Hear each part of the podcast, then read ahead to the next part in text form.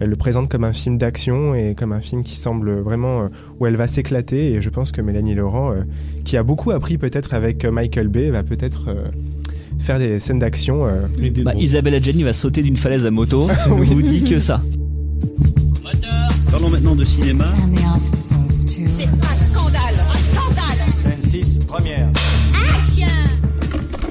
Cap sur 2023 dans ce nouveau podcast Spotlight. Allociné fait le point sur les grands rendez-vous cinéma de l'année, super-héros, blockbusters, films d'auteur, tour d'horizon des franchises et signatures qui vous donneront rendez-vous ces 12 prochains mois. Euh, une dernière partie, alors justement on parlait d'hommage au cinéma, euh, là hommage aux plateformes peut-on dire? Euh, Non puisque tu le disais tout à l'heure euh, Shaima, il y a beaucoup de, cinéastes qui font des infidélités à la salle de cinéma pour flirter avec les plateformes. C'était le cas pendant, pendant avec Scorsese avec euh, Apple, donc euh, Killers of the Flower Moon, qui sera en France chez nous. Mais donc il y a pas mal de, de cinéastes, alors très euh, éclectiques, puisqu'on a retenu aussi bien Mélanie Laurent que Wes Anderson, Matthew Vaughn et euh, The Killer, qui est le nouveau film de David Fincher. Euh, voilà, donc on va faire un petit tour d'horizon de ces euh, événements côté plateforme, peut-être en commençant par David Fincher, justement. Oui. Shaima. Oui, oui, oui. Je... J'aime bien David Fincher, mais depuis qu'il a signé un contrat euh, d'exclusivité avec Netflix, euh, je l'aime un petit peu moins. Mm. Donc, il a, pour, pour rappel, hein, pour ceux qui ne savent pas, il a signé un contrat de 4 ans avec euh, la plateforme de streaming. Et il a déjà sorti Manque euh, il y a deux ans, je crois, ou l'an dernier, euh, Deux ans. que j'ai détesté. Donc voilà, je... The Killer me fait un peu peur. Euh, donc c'est adapté d'une BD euh, écrite par des Français. Donc c'est Mats et Jacques Camon. Jacques Camon, je suis désolée pour euh, si je, je les ai, si je les prononce mal. Euh, c'est par le scénariste de Seven, de Fight Club, donc Andrew Kevin Walker. C'est Michael Fassbender qui joue un tueur avec plusieurs personnalités, qui a des remords. en gros, il fait la différence maintenant entre le bien et le mal. Donc on n'a pas la bande-annonce, on sait pas trop euh, voilà, comment, qu'est-ce qui va se passer dedans. On sait juste qu'il y a aussi euh, Tilda Swinton dans le film. Euh, sur le papier, ça fait envie. Vu que j'étais un peu déçue par Manque, je, vais aller- je, vais, je vais le regarder. Mais ouais, c'est un incontournable de l'année 2023 pour Netflix parce que c'est un grand réalisateur. Mais, mais voilà. Moi, je t'attends comme un fou. J'ai vu les, les premières images du making-of. Mais de toute façon, euh, David Fincher peut faire n'importe quoi. Je le, je le suis, moi. Enfin, c'est- le, le plus grand. c'est vraiment, il n'y a, y a pas de. T'avais bien aimé Manque? J'ai adoré mon. C'est vrai? Je trouve ça absolument génial. Enfin, oser faire un film en noir et blanc sur le scénariste de, de Citizen Kane? Mais justement, Bah, c'est c'est petit en fait. Oui, oui, évidemment. Mais bon, je me, je, je me dis c'est un peu plus courageux que. Allez, je vais pas dire du mal de Marvel, mais tu vois. Oui, bien sûr. oui, c'est du, vrai cinéma. Faut pas comparer Marvel à, à Fincher quand même. C'est ce que je viens de faire. Alors, Donc, ouais, je je l'attends vachement. Un cinéaste qui, je- si je ne dis pas de bêtises, collabore pour la première fois avec une plateforme, c'est Wes Anderson. Euh, donc il aura un film qui sort en salle cette année et aussi un film sur, euh, sur une plateforme. Exactement, en fait, il aura un film qui s'appelle Asteroid City euh, qui est déjà tourné, qui s'est tourné en Espagne en fait euh, à Cannes en 2021. Il présentait The French Dispatch et dans la foulée, il partait en Espagne pour son Ah nouveau oui, film dans lequel on aura notamment, bon, on aura les habitués, hein, les Adrien Brody, Bill Murray, mais également des, des petits nouveaux, enfin petits entre guillemets puisque c'est c'est Tom Hanks et Margot Robbie. Donc voilà, c'est euh, apparemment c'est une, c'est un, ce serait une histoire d'amour, mais après on n'en sait jamais beaucoup sur les films de Wes Anderson euh, avant de avant de les voir ou avant de voir une bande annonce. Souvent des films choraux en plus. Et donc euh, en plus de ce film euh, Asteroid City qui sort qui sort cet été au cinéma, donc on imagine qu'il va être présenté dans un festival du sud de la France aux alentours du mois de mai. Il aura un autre film donc, qui est prévu pour Netflix, qui est une adaptation de Roald Dahl. Alors c'est pas la plus euh, le roman le plus connu.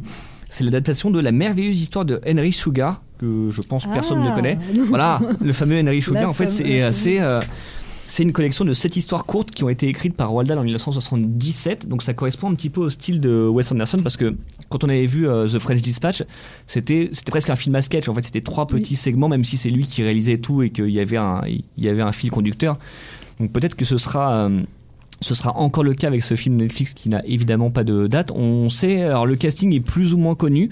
Je pense qu'il y a des noms qui sont encore secrets. Il aura comme d'habitude un énorme casting, mais euh, ce qu'on sait, c'est qu'il y aura Benedict Cumberbatch dans euh, l'un des rôles principaux et c'est la première fois qu'il collabore avec lui. Donc forcément, c'est très intriguant de voir euh, bah, la collaboration entre Wes Anderson et Netflix. Est-ce que son style va être le même ou est-ce qu'il va s'adapter un petit peu à au code des, des films de la plateforme, c'est euh, c'est l'une des grandes questions. Mais on aura deux films de Wes Anderson cette année, ce qui est plutôt une bonne nouvelle. Autre nom que nous avons retenu parmi les signatures attendues sur les plateformes, c'est Mélanie Laurent, euh, qui euh, réalise pour la première fois un film pour Netflix qui s'appelle L'Odalisque. Ouais, La Grande Odalisque, La qui Grande est une adaptation du roman graphique de Bastien Vives.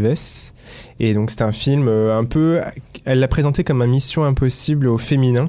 Ah oui, Donc, c'est celui-ci. euh. Oui, avec, euh, avec Mélanie Laurent, elle joue aussi dedans, Adèle Exarchopoulos, Manon Brèche et euh, aussi Isabelle Adjani. Et donc c'est un film qui est tourné euh, en Corse, aussi au Mans. Et euh, voilà, c'est son deuxième film pour, une plateforme parce qu'elle avait ré- réalisé Le Bal des Folles pour Prime Video.